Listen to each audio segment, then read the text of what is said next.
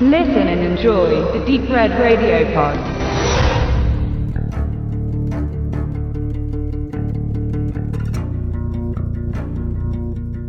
Im Jahr 1937 wurde mit Jugend ohne Gott der dritte Roman des österreich-ungarischen Schriftstellers Ödön von Horvath veröffentlicht, der kurze Zeit später in mehrere Sprachen übersetzt für Aufsehen sorgen sollte.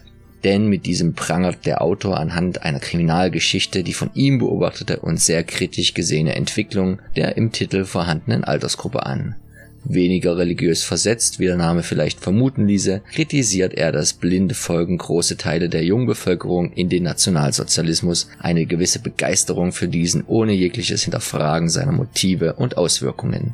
Auch das pragmatisch und opportunistische Mitläufertum bekommt in Form seiner Hauptfigur eines Lehrers zunächst sein Fett weg, denn aus Eigenschutz schwimmt er ebenfalls mit im System, obwohl er dieses von Grund auf ablehnt. Dies tut er zumindest so lange, bis die Ereignisse rund um einen Schulausflug, bei dem seine Schützlinge vormilitärisch ausgebildet werden sollen, aus dem Ruder laufen und sein wiedererstarktes Gewissen ihm keine andere Wahl lässt, sich endlich gegen das System aufzulehnen. Das ist natürlich nur eine sehr rudimentäre Zusammenfassung und vor allem im Kontext mit dem hier besprochenen Film ist eine weiterführende Lektüre sicher nicht uninteressant. Wie selbstverständlich wurde eine so kritische Auseinandersetzung mit dem damaligen Zeitgeist bereits 1938 von der Gestapo auf die Liste des schädlichen und unerwünschten Schrifttums gesetzt und sein Verfasser musste kurz darauf emigrieren um anderweitigen Konsequenzen zu entgehen. Sein Werk hat aber schnell viele Fans gefunden und erfreut sich auch heute noch einer fortwährenden Aktualität und Wichtigkeit. Kein Wunder, dass sich seit seiner Entstehung schon mehrere Filmemacher der Vorlage angenommen haben und diese versuchten auf Celluloid zu bannen. 1969 inszenierte Eberhard Itzenpitz für das hiesige Kino Nur der Freiheit gehört unser Leben und nur zwei Jahre später drehte der deutsche Regisseur Roland Gahl Wie ich ein Neger wurde.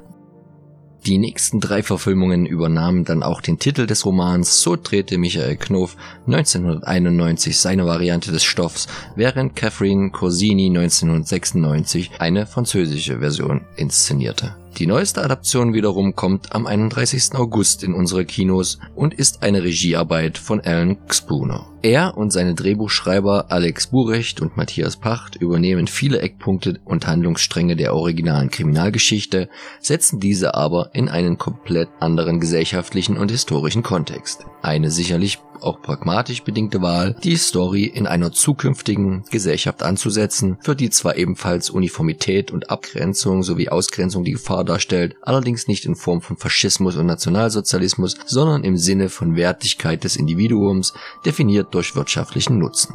So ist die Gesellschaft unterteilt in arm und reich, in einen produktiven Teil und einen Part, der nur kostet. Um dies zu optimieren, werden auch die Lebenswelten der Menschen vorgegeben und je wichtiger man für das Vorankommen der Gesellschaft ist, desto zentraler darf man in ihren Megastädten leben. Der Rest vegetiert am Rande vor sich hin. Innerhalb der Eliten herrscht dann auch ein vom System geförderter Leistungsdruck, der nur die Stärksten durchkommen lässt. Kritik an diesem ist nicht gern gesehen und wer quersteuert, macht sich verdächtig und katapultiert sich schnell ins Aus. So gehören jährlich durchgeführte Assessment Camps für Abschlussklassen zum regelmäßigen Prozedere, bei dem nur die wenigen Besten herausgefiltert werden, um später einen der rar gesehenen Studienplätze an den Rohwald-Universitäten zu ergattern. Innerhalb der Camps werden die Teilnehmer somit auf Herz und Nieren auf ihre Tauglichkeit geprüft. So auch die Klasse von unserem nicht genau benannten Lehrer, der groß große Hoffnungen in den Schüler Zack setzt, welcher seiner Meinung nach großes Potenzial birgt, aber auch viele scheinbar verloren gegangene Eigenschaften wie Mitgefühl, Menschlichkeit und Gerechtigkeitssinn sein eigen nennt. Aus irgendeinem Grund scheint Zack sich im Verlauf des Camps immer weniger für die dortigen Aufgaben zu interessieren, ganz im Gegensatz zu seiner ambitionierten Mitschülerin Nadesh. Es kommt immer häufiger zu Konflikten zwischen den beiden und die Lage eskaliert, als zum Ende des Camps hin ein Mord passiert. Wie es zu dem Verbrechen kommt, erzählt der Film durch einen inszenatorischen Kniff, in dem er die Handlung aus mehreren Perspektiven von neuem wiedergibt und sich dem Zuschauer so nach und nach erst alle Details des Geschehenen erschließen. Dieser Krimiplot hält sich dann, wie oben schon beschrieben, eng an die Romanvorlage, so dass jeder selbst entscheiden sollte, sich deren Handlung vorher anzulesen, was natürlich ein Stück weit den Überraschungseffekt nimmt. Für mich als Nichtkenner eröffnet sich somit ein in weiten Teilen durchaus spannender Film, obwohl das geübte Auge schnell merkt, dass in der ersten Version der Erzählung so einiges ausgespart bleibt, was noch viele Fragen aufwirft. Aber alle Antworten kommen zu ihrer Zeit. Heidi, Regisseur Spooner, malt seinen Film in technisiert kalten Bildern, welche für eine uniforme Gesellschaft ohne Unterschiede stehen.